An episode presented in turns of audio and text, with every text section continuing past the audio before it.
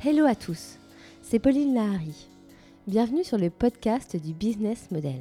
Ici, on interviewe des personnalités afin de parler de la construction de leur business model, comment ils ont conçu leur entreprise et comment ils l'ont fait fructifier. Nous parlerons de succès bien sûr, mais aussi d'échecs, car c'est aussi dans l'échec qu'on apprend et qu'on avance. Ce podcast s'accompagne d'un livre aux éditions Erol dont le titre est Votre business model sur mesure, la boîte à outils pour concevoir, entreprendre, agir et manager. Vous pourrez y retrouver tous les conseils et les outils indispensables pour rendre votre business model rentable. Nous sommes deux à avoir édifié ce projet, moi-même, fondatrice de MyCV Factory, et Alain Van Cotte, enseignant à Sciences Po Paris et ami de longue date. Je vous souhaite à tous une très bonne écoute et vous dis à bientôt.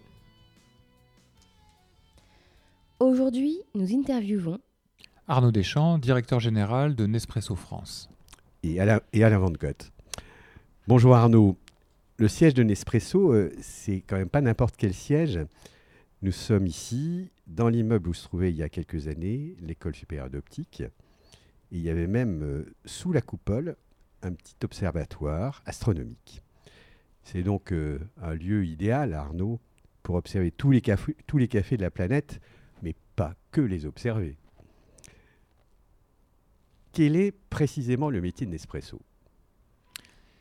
Euh, Le métier de Nespresso, c'est le café, mais surtout euh, le café haut de gamme. Parce qu'en fait, euh, avant Nespresso, on, on, buvait beaucoup de café, on boit beaucoup de café.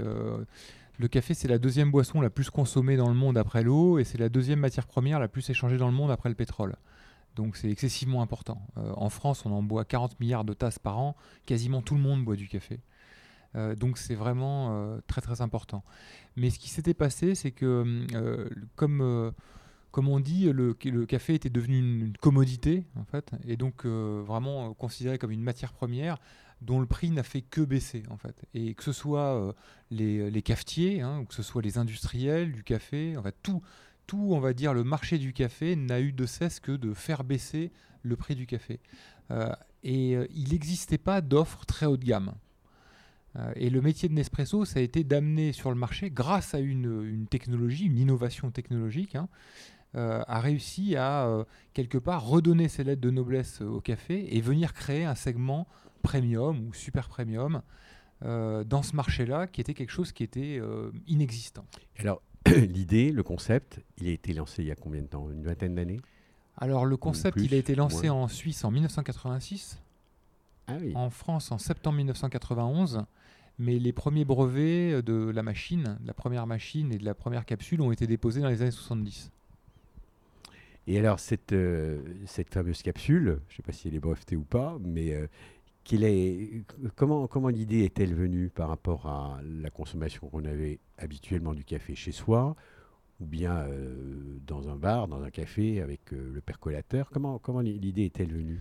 Alors l'idée est venue euh, d'un ingénieur de Nestlé qui s'appelle Eric Favre et qui est l'inventeur de, de, la capsule et de la machine Nespresso. et donc pour la petite histoire, euh, sa femme est italienne et, euh, euh, elle disait que c'était pas normal qu'il y ait que dans les bars italiens et qu'il y avait que les baristas italiens qui savaient faire du très bon café.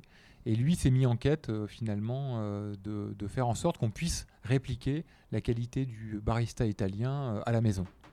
D'accord. Donc c'est le concept qui était vraiment au départ du business model, mais qui correspondait quand même à une observation du marché haut de gamme euh, qui était euh, susceptible d'être développé. L'observation, c'est comment faire pour que à la maison, n'importe qui puisse quelque part reproduire à l'infini la qualité de ce que pourrait faire un barista italien. Et pour ça, il a inventé deux choses, on va dire, on va dire une machine et une capsule, et l'interaction entre la machine et la capsule. La machine, c'est une machine expresso, euh, alors c'est pas lui qui a inventé euh, la machine d'expresso, puisque l'invention de l'extraction du café sous pression, donc l'expresso, euh, date de bien longtemps avant, et c'était notamment Luigi Bezzera qui avait inventé la première machine en Italie. en revanche, le fait d'utiliser du café en capsule qui fonctionne avec l'extraction du café sous pression et l'interaction entre les deux a permis d'avoir un café euh, parfaitement frais parce qu'à partir du moment où le café est torréfié, il n'est plus jamais en contact avec l'oxygène et la lumière. Ça veut dire que vous avez un café qui est comme s'il venait d'être torréfié en fait. hein. Mhm. Euh, et, euh, et avec, euh, avec cette extraction sous pression et une montée en pression dans la capsule qui permet d'extraire tous les arômes du café. On dit qu'il y a 900 arômes volatiles dans le café, il y en a 600 apparaît-il dans le vin. Donc vous imaginez le pouvoir et le- des profils aromatiques euh, du café et, euh, et c'est ça que cette technologie a révélé. On reparlera bien sûr de la, matière première, mais juste pour revenir, euh, vous disiez début des années 80 euh, en Italie, début des années 90 en France. Comment ça Vous étiez au, au départ de l'aventure, si je puis dire Vous étiez euh, ou pas loin de l'aventure Ouais, euh, pas au tout départ, au mais euh, départ, parce que je suis rentré en 1995, euh, quatre ans après que la France ait été lancée. D'accord. Mais on était une toute petite entreprise, qu'on était une start-up. Moi, quand je suis rentré en France, on était une vingtaine de collaborateurs, donc vraiment une, une petite entreprise. Euh, voilà, donc on vous appelait avez pas ça des vous start-up avez- à l'époque, mais maintenant on appelle Ouais, ça des ouais, start-up. ouais. ouais. Une jeune pousse. Je ne pousse. oui. Et donc, donc vous étiez un peu à l'origine, Ouais. ou tout près de l'origine, du Ouais. point d'origine Bah, en tout cas. En tous les cas, je travaillais avec les fondateurs. D'accord. Euh, quasiment, enfin presque tous. quoi. Et alors, vous, votre euh, job, si je puis dire, euh, c'était de développer euh, Nespresso. Ça s'appelait déjà Nespresso à Alors ça s'appelait Nespresso. En fait, ce qui s'est passé au tout départ, quand on a lancé en Suisse, c'est qu'on s'est d'abord attaqué à la clientèle de bureau, en fait. Euh, et puis, euh, parce que voilà, on, on est une start-up, on se lance, on se dit bah, comment on peut toucher nos premiers clients. Et c'était une machine à café. Une machine à café, il y en a beaucoup dans les bureaux. On s'est dit on va Mhm. commencer à faire dans les bureaux. Et assez vite, euh, les gens nous ont dit mais le café est extraordinaire. Pourquoi vous développez pas une opération Enfin, pourquoi vous attaquez pas le, le En grand B2C, public quoi En B2C, oui. B2C. Et Ouais. donc, euh, donc euh, assez vite, il y a eu l'idée de se dire, mais finalement, on peut peut-être aller plus loin. Le problème qu'on avait, c'est que hum, on avait, euh, on pouvait pas être distribué dans la grande distribution euh, parce qu'on n'avait pas de, parce que personne n'avait de machine en fait. Oui, c'est ça. Donc on ouais. pouvait pas Ouais. être référencé. ouais, donc personne voulait nous prendre quoi. Donc on a dû créer un système de vente directe et on s'est créé comme une société de vente par correspondance quelque part. Euh, donc quand le système a été lancé en France, il a été lancé comme ça, c'est-à-dire qu'on vendait des machines dans des magasins d'électroménager ou les grands magasins, au Galerie Lafayette au printemps, Mhm. ou chez Darty ou au BHV, enfin, voilà. Mhm. Donc, euh, ou dans des réseaux d'indépendants, on vendait les machines là, et les gens devaient commander leur café euh, à une société de vente par correspondance, hein, qui était nous, euh, donc par téléphone ou par fax. Il y a encore des gens qui commandent par fax. Et, et on livrait le café par la poste en fait. Donc ça a démarré vraiment comme une société de vente par correspondance. D'accord. Et donc, ça veut dire donc, euh, que, enfin, que le, votre business model, euh, il, est, il reposait sur la technicité du produit, on va le dire comme ça, hein, que ce soit à travers la, la machine ou soit tra- à travers euh, l'encapsulage du, euh, du café. Et puis sur du B2C, beaucoup du B2C, Ouais. euh, bah, par correspondance comme, Mm. comme vous l'indiquiez. Bon, c'était euh, ça, ça a précédé les ventes par Internet, mais c'est c'est vrai que ça, ça existait de cette façon-là. Et ça supposait des investissements significatifs pour euh, acquérir, si je puis dire, euh, le, le marché français. Non, parce que ça a pris quand même pas mal de temps. hein. Euh, parce qu'en fait, on s'est lancé en 1991 en France et Oui. les ventes ont vraiment commencé à décoller au début des années 2000. Ah oui, ça a pris Donc, une, euh, une ça a dizaine pris du temps. ouais, Et, et on dépensait pas beaucoup parce qu'on était comme une start-up. C'est-à-dire qu'en fait, on dépensait l'argent qu'on avait. Quoi. D'accord. Je veux dire, on, on était break-even en 94, je crois. Ah oui, déjà. Quand Donc, même. Euh, après, oui. on n'a Ouais. pas, euh, on n'a pas dépensé de l'argent qu'on n'avait pas. Quoi. On était Ouais, comme ouais. une vraie start-up, quoi, qui, euh, sauf qu'on se finançait pas comme maintenant. euh, Oui, mais c'est ça, parce Euh, qu'on voilà, on donc pense à des modèles plus actuels. On dépensait ce qu'on avait, quoi. Donc, euh, on dépensait pas beaucoup d'argent et on n'avait pas beaucoup d'arguments parce qu'en fait, on, il fallait trouver des magasins qui voulaient bien vendre nos produits. Euh, on leur demandait de faire déguster le produit en magasin. On était vendu, nous, euh, on avait un tout petit bureau euh, à Levallois. Euh, voilà, euh, le premier directeur général, il livrait les capsules en scooter. Enfin, c'était quand même, euh, c'était une vraie start-up, quoi. Ouais, Donc, ouais. Voilà, on- ce qu'il fallait, c'était placer les machines. Il fallait faire qu'en sorte que les gens aient des machines.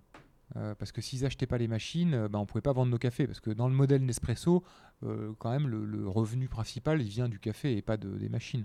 Donc il faut arriver à placer les machines pour que les gens puissent acheter le café. Mais ça veut quand même dire que, euh, alors c'était peut-être plus une communication sous forme de publicité à l'époque, euh, qui euh, Georges Clooney n'était pas encore sur les écrans. Non.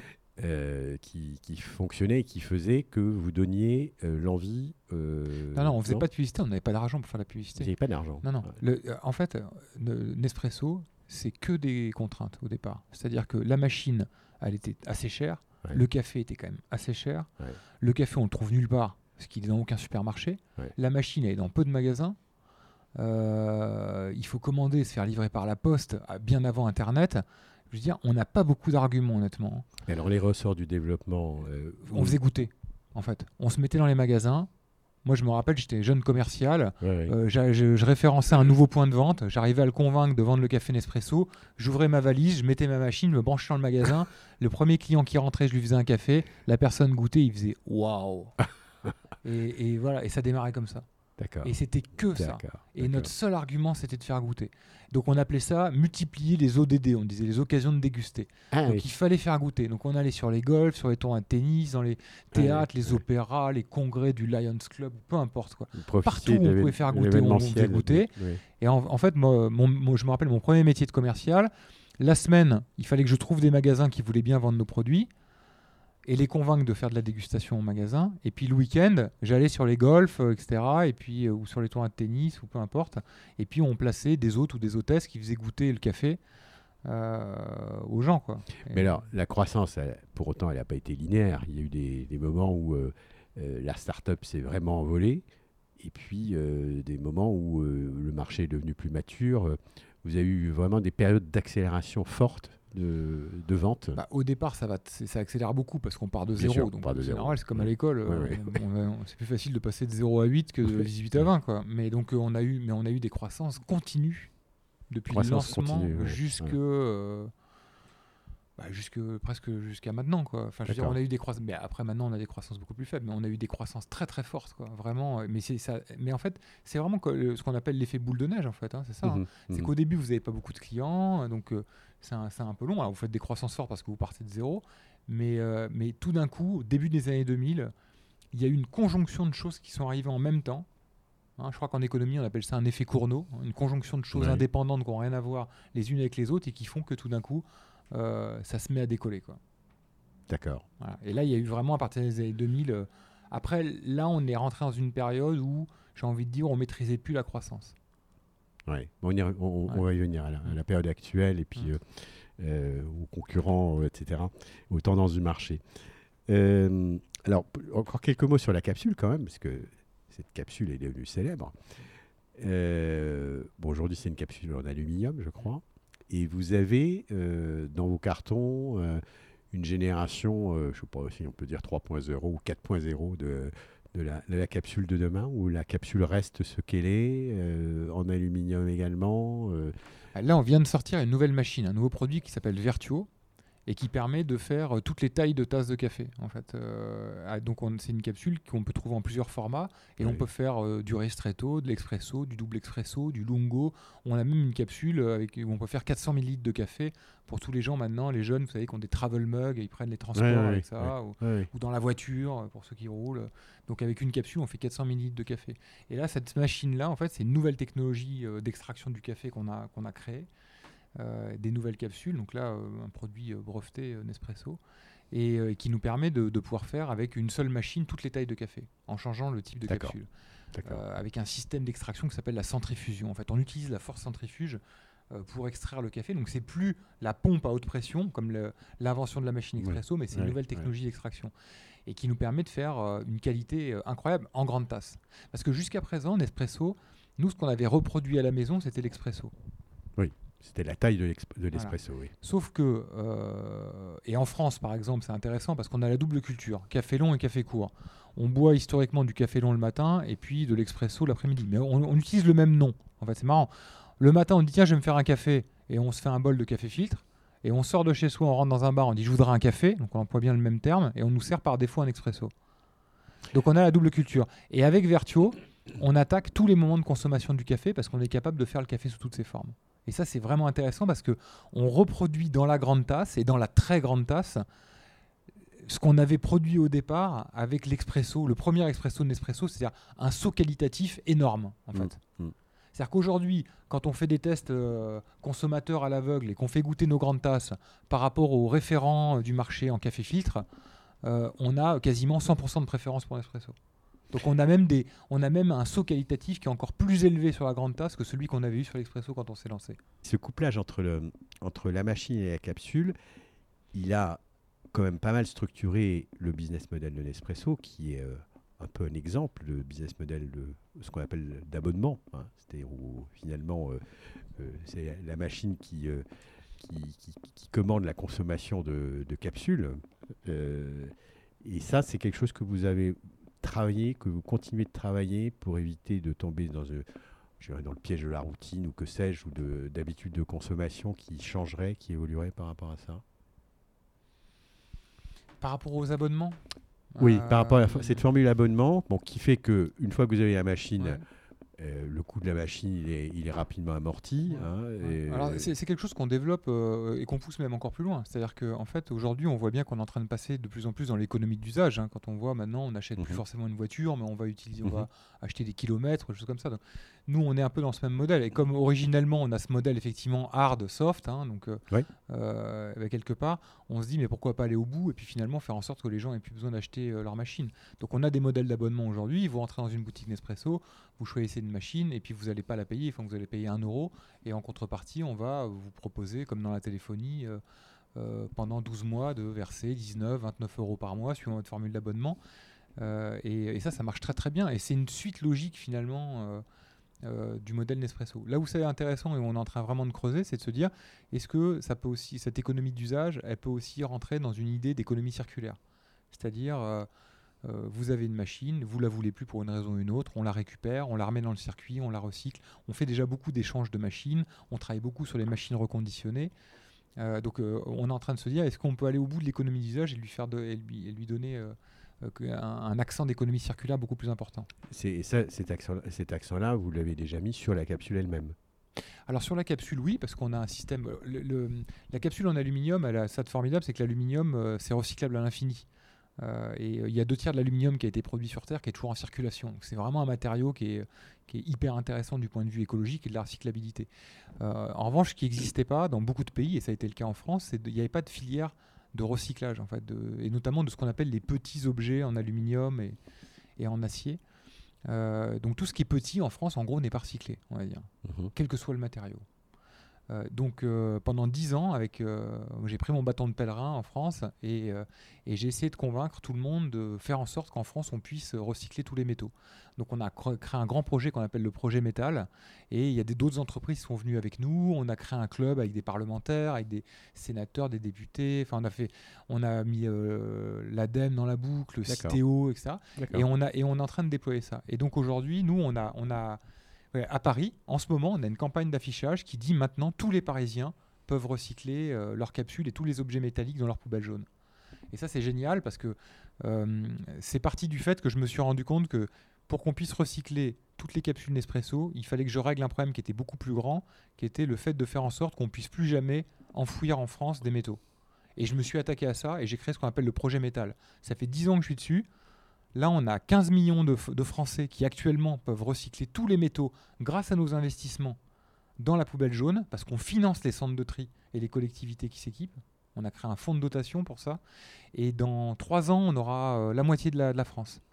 Donc, euh, et ça va, et l'aluminium, je peux vous assurer que ça va devenir un des matériaux les mieux recyclés en France dans les années qui viennent. Il y a quand même une question qui, interpelle euh, au-delà de cet aspect recyclage, qui est celle du coût qui est, je dirais pas qu'il est délibéré, mais vous le disiez tout à l'heure, c'est euh, du café haut de gamme qui s'adresse à une clientèle euh, qui est plus large qu'une clientèle haut de gamme, euh, clairement. Il y a du B2B, il y a du B2C, on en dirait un mot également.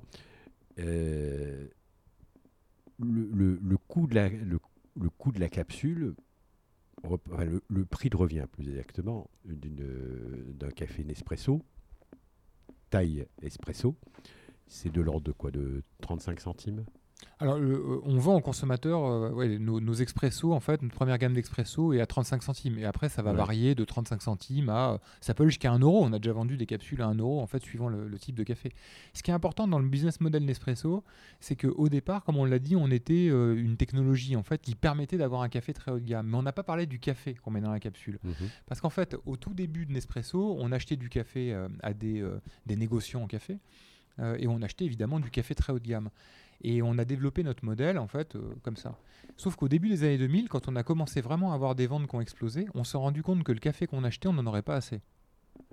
Et donc on a créé notre premier programme de développement durable. Donc on est rentré, on a, euh, on a eu l'autorisation à nos négociants de pouvoir rentrer en contact directement avec les fermes qui produisent notre café. Et on a commencé à avoir nos premières équipes sur le terrain qui allaient en contact des fermiers.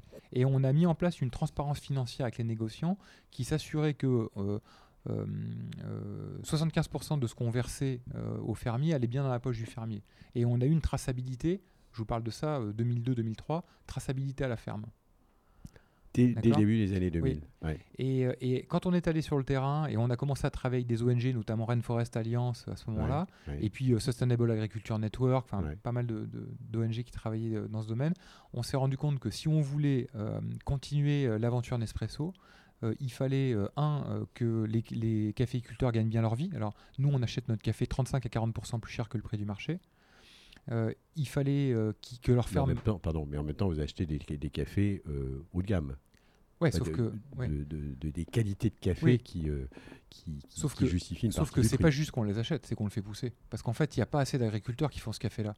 Donc aujourd'hui, nous, on a 400 agronomes sur le terrain. On travaille en direct avec plus de 80 000 fermes, ouais. 80 000 dont on connaît les fermiers par leur nom Ouais. et leur prénom. D'accord? Et, et on leur donne une assistance technique, on les forme dans tous les pays dans lesquels on travaille. Et on a mis en place des systèmes de retraite pour les fermiers en Colombie. On met en place des systèmes de retraitement d'eau. On a créé des moulins, des écoles. Enfin, je veux dire, aujourd'hui, derrière le café Nespresso, au départ, c'était une invention technologique. Mhm. Aujourd'hui, c'est un modèle de traçabilité et, euh, et d'investissement euh, auprès des fermiers qui est incroyable. Parce que les fermiers, euh, ils ne savent pas toujours comment s'y prendre, ils font pas très attention à leurs écosystèmes, parce qu'ils n'ont pas de système de retraitement d'eau, parce qu'ils mettent trop d'intrants, donc il faut les accompagner dans cette agriculture en transition, hein, où à terme on aura du bio. pour tout le monde, on l'espère, mais on lutte aussi contre le réchauffement climatique parce que quand on s'est lancé en 2000 ou 2002, euh, on ne parlait pas encore du réchauffement climatique. Aujourd'hui, il y a des énormes problèmes d'érosion des sols dans les fermes. Les fermiers doivent monter de plus en plus haut en montagne pour cultiver leur café euh, parce qu'ils n'ont plus la qualité. euh, ils ont plus la bonne qualité. Il y a des grosses variations de température, d'érosion, enfin de pluie. Donc aujourd'hui, ce qu'il y a derrière le, prix Nespresso, c'est pas uniquement une invention, voilà, et vendue par par internet. C'est que c'est que derrière, on a mis en place un système où on a intégré, on est un modèle d'intégration de la chaîne de valeur.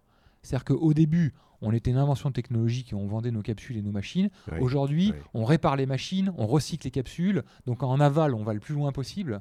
Et en amont, on travaille directement avec les fermes. Voire même, on trouve des endroits où, bah, je vous donne un exemple. En Colombie, par exemple, euh, on a récupéré des terres, bah, pas nous, hein, mais des fermiers ont réaccès à des terres qui étaient prises par les FARC. Et grâce à l'accord avec le gouvernement, bah, là où on y plantait de la coca, ils se remettent à planter du café. Et nous, on les accompagne pour qu'ils puissent réinvestir les territoires. On fait des financements pour qu'ils puissent avoir les, les technologies pour pouvoir repousser du café.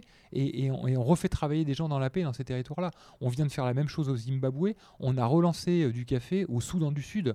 euh, qui était un pays, bah, on a dû repartir parce que la, parce que la guerre a rééclaté et on a dû euh, faire sortir nos Ouais. équipes. Mais on était le seul, le café Nespresso était le seul produit euh, qui était exporté officiellement euh, hum, du Soudan du Sud euh, en dehors du pétrole.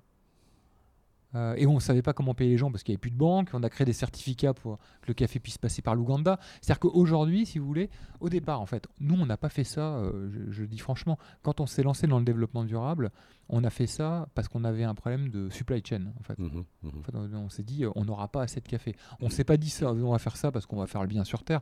On s'est dit, on ne pourra pas continuer l'aventure Nespresso parce que ce que les gens achètent, c'est un café de très haute qualité et il n'y en a pas assez. Donc on s'est dit, comment on fait pour le faire pousser maintenant ce café? On va pas uniquement l'acheter, on va le faire pousser. D'accord. D'accord? Et aujourd'hui, on a un point où finalement, c'est tellement rentré dans notre ADN, dans nos valeurs, qu'on est en train même de, de recréer des cultures café là où il a toujours été, mais il avait disparu pour une raison ou une autre. Le Donc Soudan avez- du Sud, c'est le berceau du café Oui, pour oui. l'arabica et le robusta, mais plus personne n'y a accès. Donc d'une certaine façon, vous avez un peu inventé une chaîne de valeur qui est complètement intégrée. Ouais. Euh, même si euh, j'imagine que les producteurs du café ne sont pas des salariés de Nespresso, Non. mais la chaîne de valeur est néanmoins complètement intégrée entre la production, la torréfaction, le conditionnement Tout. On a notre et la propre distribution. on a notre propre supply. C'est-à-dire que le café qui arrive dans les ports, il va dans des hangars qui servent qu'à Nespresso avec une, avec une température euh, pilotée par nous. Il y a 50 points de contrôle entre le moment où le café part et le moment où il arrive à l'usine. Euh, on fait des tests ADN à l'arrivée de l'usine pour être sûr que c'est bien euh, les cépages qu'on a achetés à la ferme au départ. Aujourd'hui, on, a, on, on- on maîtrise complètement ça. Et c'est ce qui nous permet d'avoir un café d'une qualité exceptionnelle. Et, et quasiment personne pour reproduire ça. Donc ce que vous dites, Arnaud, c'est que c'est vous qui pilotez vous-même ou bien euh, euh, qui pilotez cette chaîne de valeur Bah, on a des équipes, euh, on a des équipes sûr, pour ça, sûr, hein, de, café. Mais- quoi. Donc euh, c'est piloté au niveau international. C'est piloté au niveau international. Ouais, mais depuis Paris ou bien non, depuis Lausanne, parce que notre siège est à Lausanne. Le siège de Nespresso est à Lausanne. Ouais. D'accord. Donc c'est non, vraiment le, le modèle. le- le- c'est ça qui est intéressant, je trouve, dans le business model de Nespresso, c'est qu'en fait, il n'a fait qu'évoluer. En fait, Ouais. le modèle Ouais. tel qu'il est aujourd'hui n'a Ouais. absolument rien à voir avec celui de départ. Alors maintenant, les startups, ils disent qu'ils pivotent. Bah voilà, nous, on, on a tout le temps pivoté, et en fait, on a fait que intégrer un peu plus en amont, un peu plus en aval, jusqu'à maîtriser 100% de la chaîne de valeur.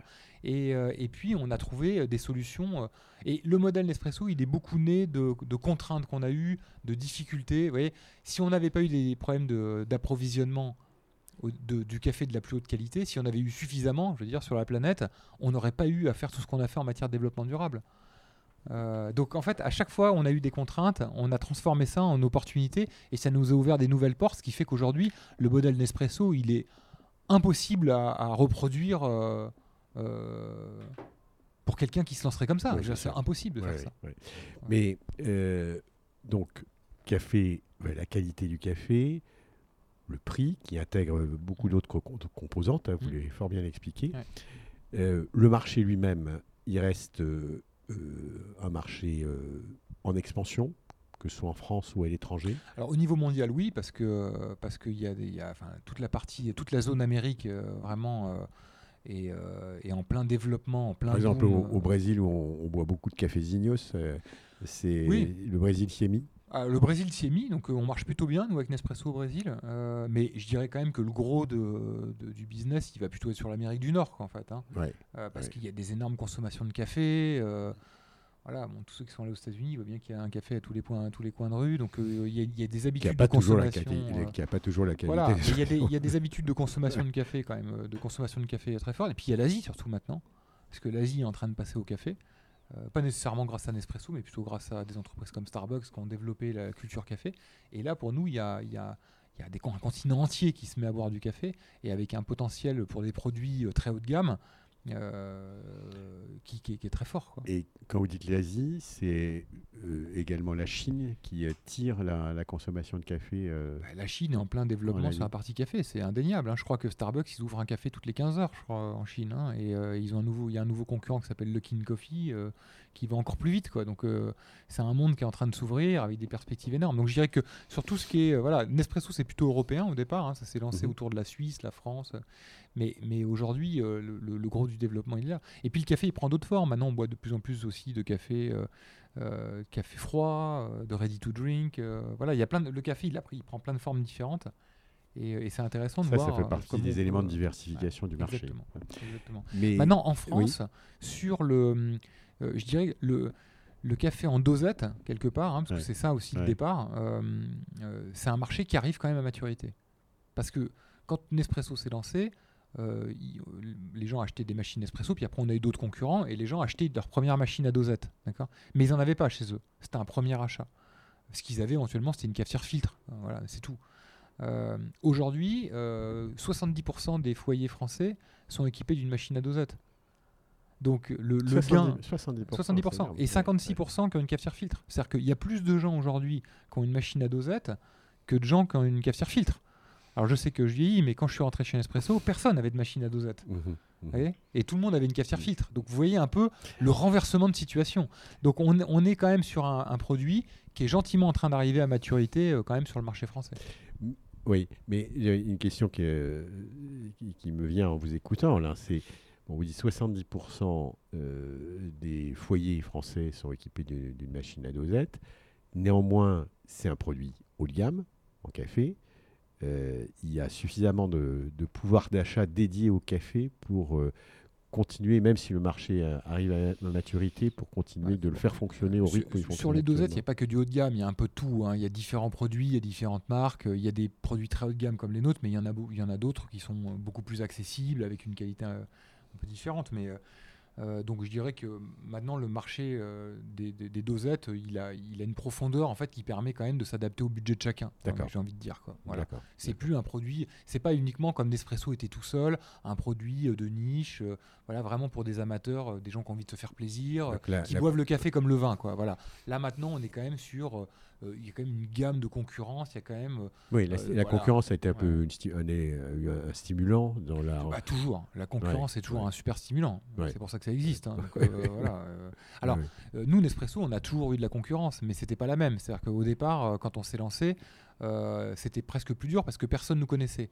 Les gens n'osaient pas acheter nos machines parce qu'ils disaient mais si vous arrêtez, euh, je trouverai plus les capsules. Enfin, donc euh, nous, on- quand on est une start-up, euh, en fait, on est un petit poussé et, la concurrence, elle est énorme. Je dirais qu'aujourd'hui, on vit mieux la concurrence parce qu'on a plus de moyens quand même maintenant pour se différencier, pour faire des choses de manière un peu différente. quoi.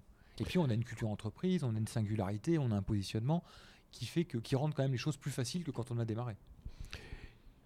Et euh, donc l'étranger, c'est un, c'est un gros sujet, Ouais, j'imagine, pour, euh, sujet. pour un espresso Mm. international, on va dire comme ça. Euh, le marché français, donc, c'est un marché qui arrive à maturité. Comment allez-vous, quel relais de croissance euh, allez-vous mettre en œuvre pour euh, continuer de développer le marché français? Alors le, le marché, il arrive à maturité quand on regarde la pénétration des dosettes, Oui. mais pour autant, euh, il y a quand même toujours des possibilités de continuer à développer notre offre de café très haut de gamme. Ce qui se passe, c'est que le public s'est aussi éduqué petit à petit. Euh, ils sont peut-être, pas commencé par nous. Nespresso était peut-être pas leur première machine à dosette, mais pour autant, euh, on voit bien que beaucoup des clients Nespresso sont des gens aussi euh, maintenant que ceux qui arrivent maintenant étaient des gens qui avaient une autre euh, technologie avant. Donc quelque part, euh, ça a permis de d'éduquer quand même petit à petit. euh, on boit plus le café comme avant, quoi, en Mhm. France. Je veux dire, on voit bien. Euh, et d'ailleurs, moi, je le vois beaucoup en B2B. Parce qu'en B2B, moi, je trouve que les bars, globalement, en France, euh, les cafés en général, ils n'ont pas énormément évolué. C'est-à-dire que, vous voyez, euh, pff, vous rentrez dans un bar, un café parisien, et puis vous demandez, euh, je sais pas moi, ce que vous demanderiez chez Starbucks. Quoi. Vous Mhm, demandez un mhm. americano, euh, vous demandez euh, euh, un latte avec du lait de soja, je sais pas, peu importe, vous ne l'aurez pas.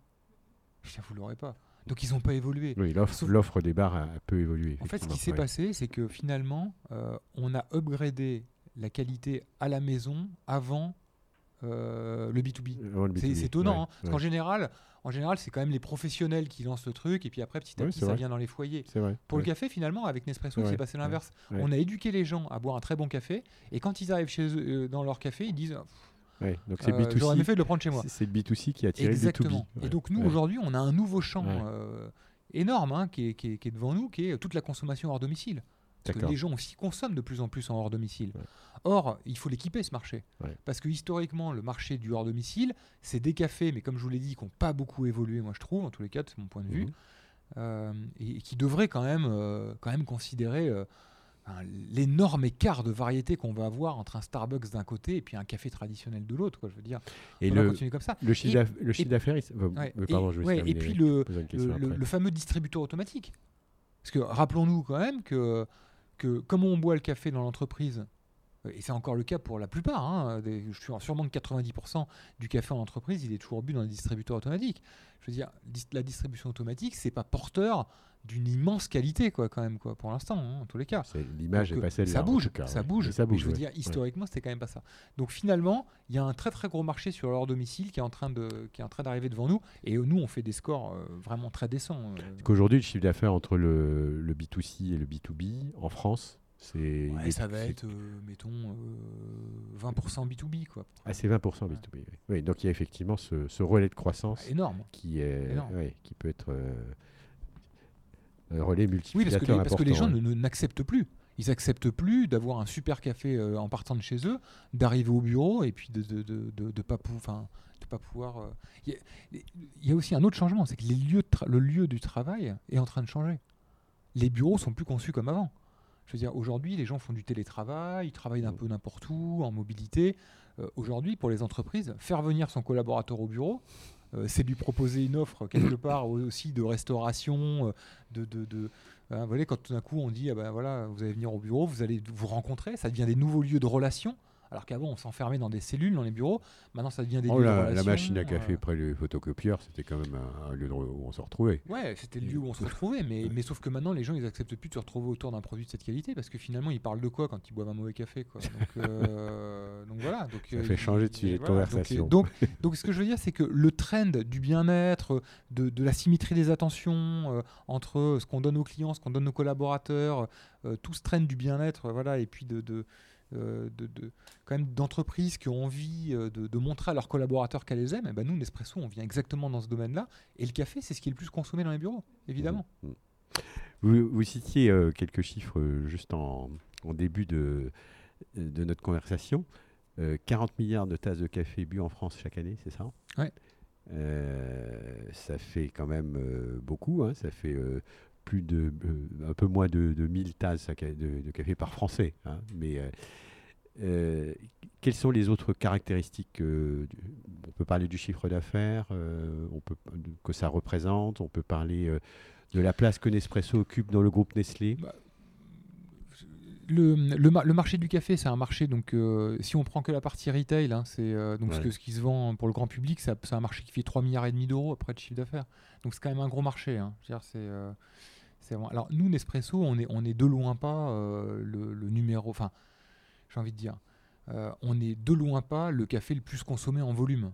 Parce mhm. qu'on reste quand même euh, un produit mhm. quand même pour des gens qui, ont envie de se faire plaisir, euh, voilà, et, on n'est pas, on n'est pas du tout venant quoi quelque part. Donc si vous regardez ce que représente Nespresso en tasse de café, c'est pas du tout, on est très très loin d'être le leader du marché. donc il faut quand même, faut quand même avoir une idée que Nespresso reste quand même un produit de niche encore pour de la consommation. Ça reste un produit de niche. Pourtant, 40 milliards de tasses de café. C'est pas nous qui vendons 40 milliards de tasses de café, c'est sur le marché. C'est le marché. Ils 40 milliards de tasses de café. Mais nous, on est. Et on peut avoir une euh, idée de la part de marché. On ne donne pas nos parts de marché en détail pour des questions de concurrence. Euh, mais, ce que je veux dire, c'est qu'on est vraiment un produit de niche. Quoi. On n'est de loin pas euh, un acteur qui serait dominant sur le marché en matière de volume. Ça, c'est certainement pas. Et c'est pas non plus notre ambition. Notre ambition, c'est d'être vraiment l'icône du café parfait. C'est-à-dire, ce qu'on veut, c'est rester le café le plus haut de gamme du marché. Voilà. On veut que les gens qui consomment l'espresso se disent c'est vraiment un plaisir que je me fais. Nous, on puisse raconter nos histoires avec nos fermes, notre relation directe. Euh, vous voyez, parce que on veut valoriser les terroirs. Vous voyez, c'est vraiment ça. Hein. Parce que le café, c'est un peu comme le vin. Il y a des cépages, donc des variétés botaniques, il y a des terroirs, il y a des climats. C'est ça qu'on a envie de faire. Quoi. Euh, et nous, on a envie d'être comme les très grands vins euh, et d'amener ça. Euh, mais, certainement pas euh, d'être euh, le, café ou le vin le plus bu en France. Et l'expérience consommateur est importante. Mais oui, essentiel, mais essentiel. Parce que parce qu'en ayant la, maîtrise de la chaîne de valeur, on, peut faire de plus en plus le lien entre le producteur et le consommateur. C'est-à-dire qu'on va pouvoir mettre en relation dans nos boutiques un consommateur avec un fermier qui est à des milliers de kilomètres de là et qui vit à 2000 mètres d'altitude. D'accord. Et euh, qui est tout seul devant euh, l'équivalent d'un de, demi-terrain de foot, quoi. Parce que c'est ça, sa ferme, en fait. Il faut quand même se rendre compte. Hein, des, des, fermes, c'est les, les, fermiers avec lesquels on travaille, euh, ce sont des toutes petites fermes. Hein. En Éthiopie, une ferme, ça fait 0,3 hectares. Mhm. En Colombie, une ferme en moyenne, c'est 2 hectares. Hein. c'est deux mhm. terrains de foot, quoi, à peu près. Donc, on, nous, on travaille des tout petits exploitants, quoi. Et ces exploitants, on peut les mettre en relation presque directement avec nos consommateurs. Et ça, c'est la beauté du modèle Nespresso. C'est pour ça que c'est unique, en fait. Donc l'expérience client, elle est, elle, est, elle est clé parce que en, en, en, étant en direct avec nos consommateurs, on a plus de temps, plus de contacts que si euh, voilà, ils attrapaient un produit qu'ils mettaient directement dans le caddie. Où là, il y a quand même moins d'expérience. et euh, on parlait de, de, concurrence tout à l'heure. Qu'est-ce qui fait que. C'est quoi vos armes aujourd'hui euh, par rapport à la concurrence pour rester même si vous n'êtes pas le, leader absolu du marché, mais leader sur votre niche. Il y, a, il y a certains qui ont, qui ont cherché à vous attaquer sur la niche. J'ai envie de dire que c'est l'innovation. Euh, c'est vraiment euh, c'est ça qui fait la différence.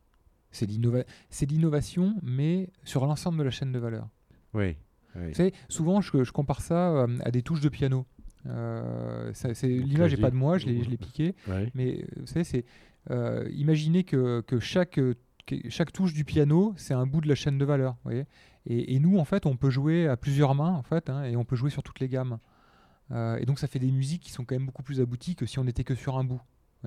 nous, on peut innover sur tous les bouts de la chaîne de valeur en même temps. On peut innover dans une technique de récolte du café, ou dans un, traitement- post-récolte, ou dans un assemblage, ou dans la torréfaction, ou dans la euh, type de capsule dans lequel on va le mettre, ou dans la technologie d'extraction de la machine, euh, ou dans l'expérience client, Oui. euh, ou dans le recyclage, où on a, on a pu faire des innovations. Ce que je veux dire, c'est que, et, et si, euh, et si tout le monde, à son poste chez Nespresso, quel que soit l'endroit où il a une chaîne de valeur, se met à avoir la même quête d'innovation, de remise en question, bah, on arrive à produire une musique qui est absolument prodigieuse. C'est-à-dire que sur les arômes, vous continuez d'innover à travers l'origine des cafés, l'assemblage. Ouais. Et bien sûr, et on s'inspire, on s'inspire de la gastronomie. On a créé des cafés à basse température avec des grands chefs étoilés, Ouais. qui était un territoire qu'on n'avait pas euh, développé. On a créé des, des cafés euh, qu'on cueille, euh, qu'on surmature comme le vin, où on utilise des, réfrac- des, réfractomètres, des réfractomètres, vous savez, pour calculer les taux de sucre, comme, comme, quand- comme en Alsace quand on fait du, de, la, de la vendange tardive. Ouais, ouais, Nous, on a trouvé des, des cépages qui, dont, dont la, la caractéristique, c'est que la cerise de café ne tombe pas de l'arbre à maturité. Donc, on peut la surmaturer. Deux semaines de plus. On l'accueille pas rouge, mais violette. Donc, les fermiers, ils nous suivent parce qu'on les connaît depuis longtemps, parce qu'ils ont confiance en nous et on leur dit on va essayer de faire ça.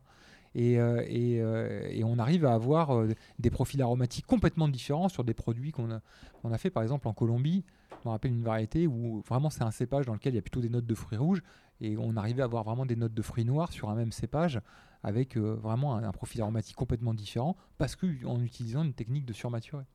Mais ça, vous pouvez le faire que parce que vous êtes sur place avec les gens. Oui.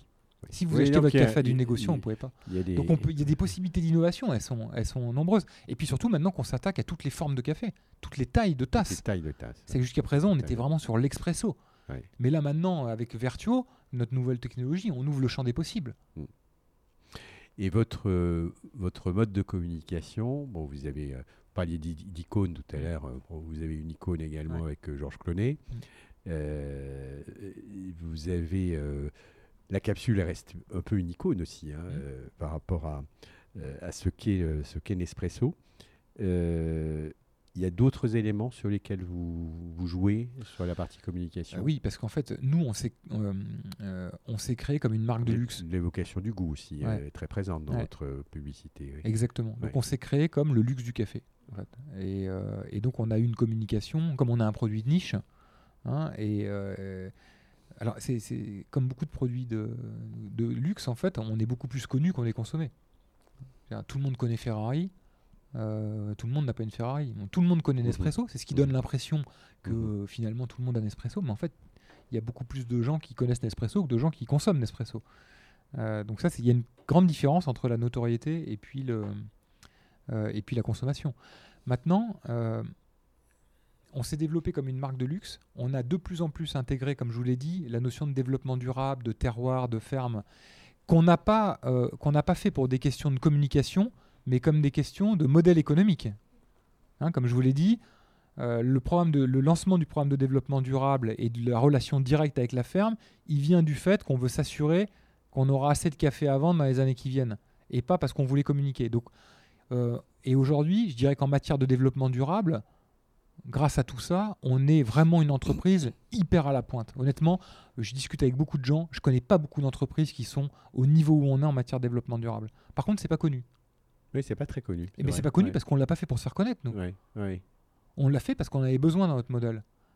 Le problème, c'est que maintenant, si vous voulez, notre entreprise n'est plus synchronisée avec notre marque.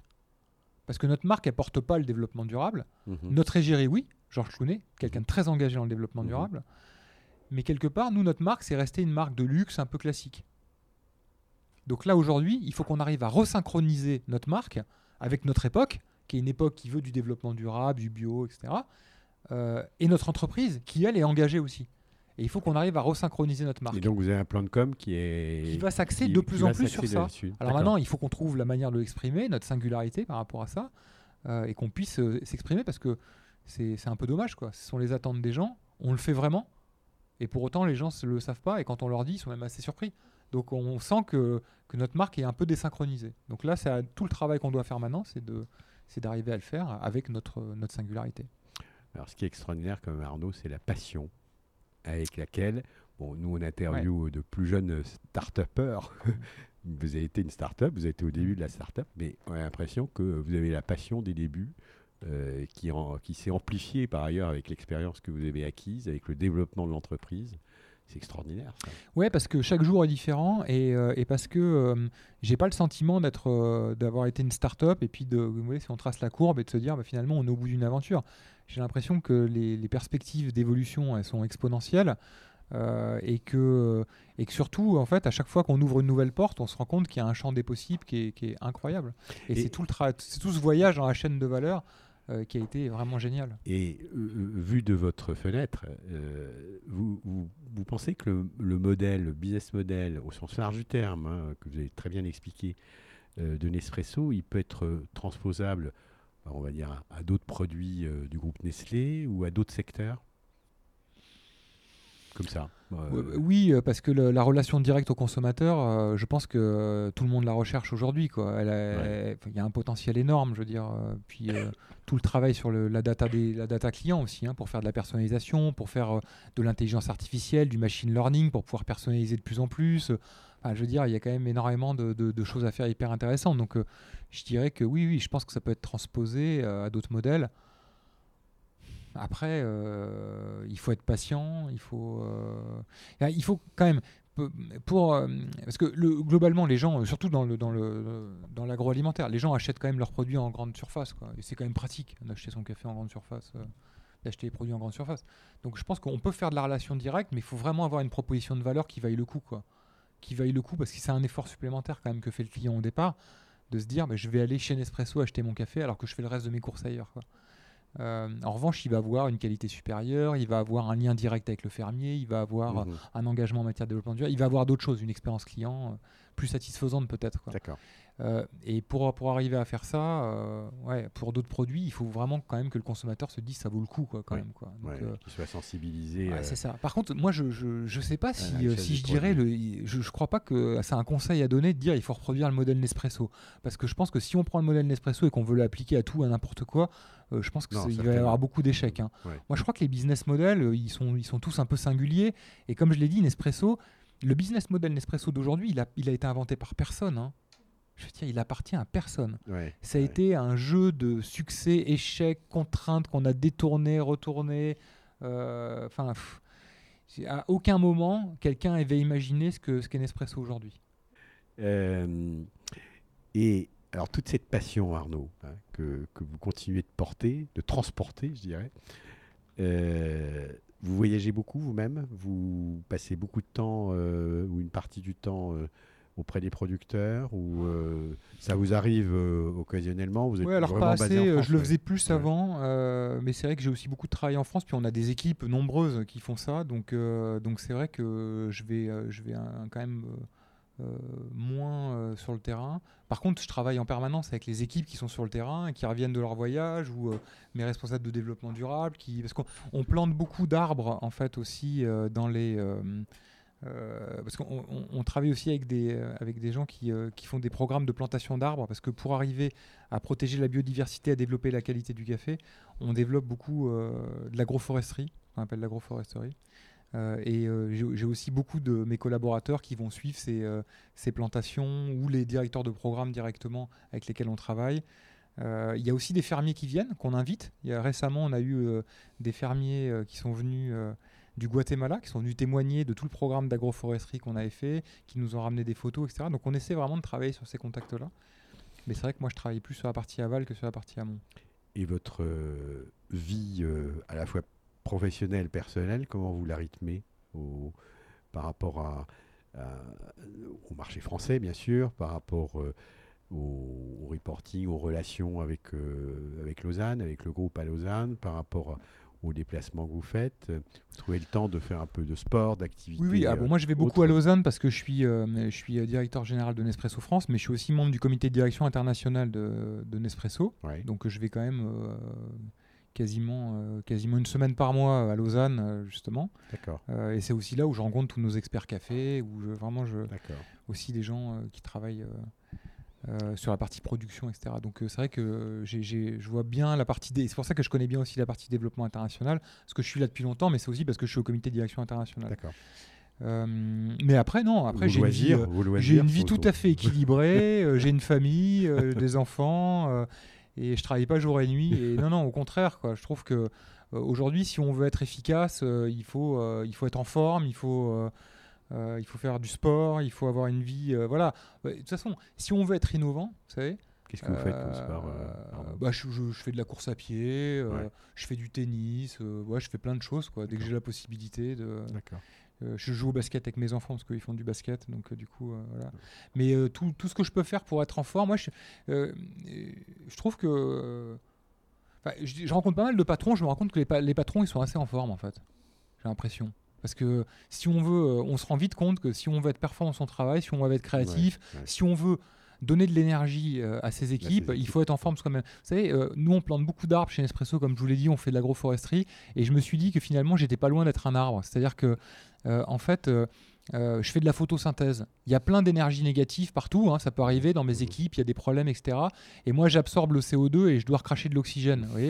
Donc j'absorbe un peu le CO2 et moi je dois être là pour rayonner et puis pour donner envie et pour, de, vous voyez, pour donner de l'optimisme et, euh, et, du, euh, et une bonne attitude. Quoi. Donc je crois que quand on a compris à quel point c'était important quand on était le patron de pas euh, régler les problèmes, mais au contraire de mettre les gens en capacité de pouvoir les régler et surtout d'insuffler une énergie hyper positive, euh, bah, finalement on fait, on fait assez attention à, à son équilibre vie privée, vie professionnelle. Alors, l'arbre euh, dynamique, Ouais. encore jeune que, que vous êtes, euh, par rapport aux jeunes pousses euh, entrepreneurs qu'on voit autour et qui, qui font partie de, des personnalités que nous, ren- nous rencontrons, quels seraient les conseils que vous donneriez, euh, avec un peu de recul, à de jeunes entrepreneurs qui, qui se lancent dans l'aventure d'une création d'entreprise? Euh, L'idée de quand même qu'il y a maintenant dans les startups du, euh, du euh, vous savez ce que je disais, on pivote quoi, c'est-à-dire qu'on lance Ouais, quelque ouais. chose, on regarde, on se frotte vite au marché, on change vite. parce que c'est quand même rare d'avoir une idée euh, dès le départ euh, qui soit parfaite et voilà donc euh, souvent c'est au contact du marché qu'on découvre les opportunités donc c'est vraiment d'être dans l'action je dirais vraiment d'aller vite dans l'action ça c'est vraiment un conseil que je donnerais après là où je suis surpris moi parfois avec les startups, c'est que euh, veulent monter des startups à tout prix, euh, mais il faut quand même régler quelque chose d'important, quoi, quand même pour les gens, quoi. Le- la taille du marché est quand même importante. Mhm. Si on veut quand même être successful, il faut quand même essayer de régler quelque chose qui pose, un problème clé, quoi. Il me semble. Euh, Il y a beaucoup de, je- moi, j'ai rencontré beaucoup de startups et je trouve qu'il y a beaucoup de projets qui sont extrêmement anecdotiques, extrêmement anecdotiques. Alors ils ont tous l'envie de lever de l'argent, etc. Mais je vois pas comment on peut développer une entreprise pérenne à partir d'un projet hyper anecdotique. J'ai l'impression qu'il faut quand même régler des, des choses qui comptent, quoi. Oui, Vraiment. le projet du, Ouais, il me semble. hein, qui, voilà. fasse, qui fasse sens. Donc, euh, alors, fasse je sens sais pas si c'est un bon conseil à donner, hein, parce que euh, après tout, euh, après tout, euh, il se- enfin, peut-être qu'on peut se lancer sur un projet anecdotique et puis finalement, en pivotant, aboutir sur quelque chose qui est essentiel. Mais, Non, non, tout à fait. mais je suis quand même surpris. Ça- Et après, moi, si j'ai un autre conseil à donner, c'est que voilà, Nespresso, nous, euh, comme je vous ai dit, on s'est lancé et on a dépensé l'argent qu'on avait, quoi. Maintenant, ces histoires de levée de fonds et tout, c'est super, hein, tant mieux si les gens arrivent à lever, à lever des fonds. Mais quand même, une entreprise, ça, ça doit gagner de l'argent quand même, non? Il faut quand même avoir du. ROI. Quoi. Ouais. Je veux dire, on propose quelque chose. Euh, je suis quand même surpris de voir des entreprises avec des modèles économiques perdants dès le départ. Quoi. Et en se disant, bah, finalement, ce qui va devenir gagnant, c'est qu'on va lever des fonds. Ok, mais euh, il y a un moment, euh, c'est- pas pérenne, quoi. Ça me semble pas. euh. Et alors après, si les gens, ils- si les start ils lancent ça et qu'ils sont uniquement, uniquement dépendants des fonds et pas de ce qu'ils gagnent, ils vont vite perdre leur entreprise. Et ils vont se la faire piquer par des fonds ou je sais pas quoi. Donc remettre un peu de bon sens, moi, il me semble, là-dedans. Régler des gros problèmes, enfin des choses qui comptent. Mhm. Euh, gagner de l'argent assez vite, pas dépenser plus que ce qu'on a. euh, voilà, moi je. je- Après, c'est peut-être euh, du coup des conseils de, de- de vieux cons, quoi, je sais pas. Euh, mais, Bon. Je suis pas si vieux, hein, mais, euh, mais je sais pas. Il me semble que. Moi, je, je trouve que je trouve ça autant j'adore l'action et je trouve que l'idée de se lancer dans l'entrepreneuriat, de tenter les choses, je trouve ça vraiment génial. Je trouve que c'est super qu'ils aient le courage, la passion de le faire. Mais par contre, je, les engage quand même à, prendre du recul quoi, et, et à avoir juste du bon sens euh, paysan. Quoi. Euh, ça aide. Quoi. Écoutez, votre, votre interview sera certainement beaucoup écoutée et puis euh, elle sera retranscrite aussi. En tout cas, merci beaucoup Arnaud de nous avoir accueillis aujourd'hui. Avec plaisir. Hello à nouveau. Nous espérons que l'épisode vous a plu et que vous aurez appris quelque chose de nouveau. Je rappelle que tous les épisodes sont disponibles sur les plateformes habituelles SoundCloud ou iTunes. Et si vous suivez nos aventures et aimez tout notre travail, n'hésitez pas à venir nous le dire en commentaire sur Instagram at mycvfactory.com ou sur LinkedIn sur nos propres profils. Vous pouvez aussi nous ajouter des étoiles sur iTunes, cela aidera vraiment à faire connaître le podcast et le livre par la même occasion, que vous pouvez d'ailleurs vous procurer sur Amazon, la FNAC et bien d'autres enseignes encore. Je vous souhaite une super belle journée et vous attends la semaine prochaine pour un nouvel épisode riche d'apprentissage et d'enseignement. À très vite